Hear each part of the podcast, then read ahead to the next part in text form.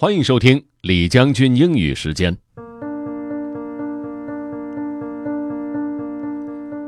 各位好，今天呢和大家一起聊的这个话题是关于灾后应急救援的。最近呢，波多黎各政府的灾后应急救援工作饱受民众的诟病，媒体也关注到了这一点。我们来听听看，他们究竟碰到了什么样的事情。Let's get started. Puerto Rico in danger without disaster plan by Alice Bryant. More than a year after Hurricane Maria, the government of Puerto Rico remains unprepared for future natural disasters.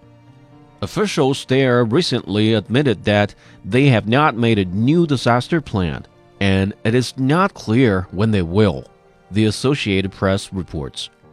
For months, the government of the U.S. territory said it had completed a disaster plan. It said the plan was being kept secret to protect information about weak infrastructure as well as the private contact details of officials. But Puerto Rico's Center for Investigative Journalism recently took legal action to get the government to release the plan.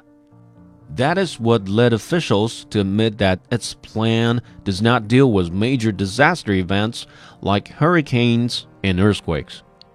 Many Puerto Ricans are angry. They blame the government for the nearly 3,000 deaths linked to Hurricane Maria, a Category 4 storm that hit the island in September 2017.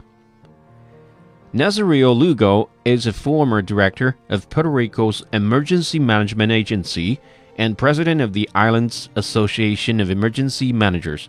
He told the press the government has clearly failed the people and hid the fact that the plan was under revision. Carlos Acevedo is director of Puerto Rico's Bureau for Emergency and Disaster Management. He did not answer the press requests for comment about why the plan has not been completed. Government lawyer Tania Fernandez said last month that she did not know when a plan would be finished and made public. She said officials have not yet hired experts to create such plans.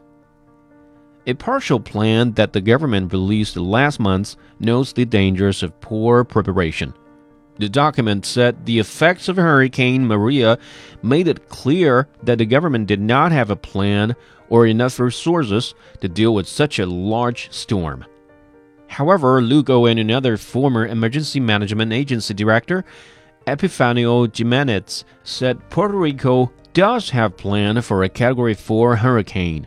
They said it was created in 1989 after the Category 3 Hurricane Hugo hit the island. But they say Governor Ricardo Rossello's administration failed to follow it when Maria hit. Lugo and Jimenez said a lack of fuel and truck drivers, poor communication between local governments, and a slow delivery of supplies made carrying out the emergency plan after Maria more difficult. They said officials also did not know the immediate needs of each area on the island. Jesus Cuartas is an operational planning chief for the Federal Emergency Management Agency, or FEMA. He said that even though Puerto Rico has not finished an official plan, local and federal officials have learned lessons from Maria. He believes Puerto Rico is more prepared now than when the storm hit. Cuartas urged patience, adding that a rushed plan would not be an effective one. Danica Coto wrote the story for the Associated Press. Alice Bryant adapted for Learning English. Ashley Thompson was the editor. OK，如果您想回听本期节目，可以关注重庆之声的微信公众号“重庆之声”，点击品牌进入“李将军英语时间”就可以了。另外呢，还可以在喜马拉雅 FM 上搜索“李将军”，就可以找着我了。OK，that's all for today. Thanks for listening. This is generally 李将军，下期节目见。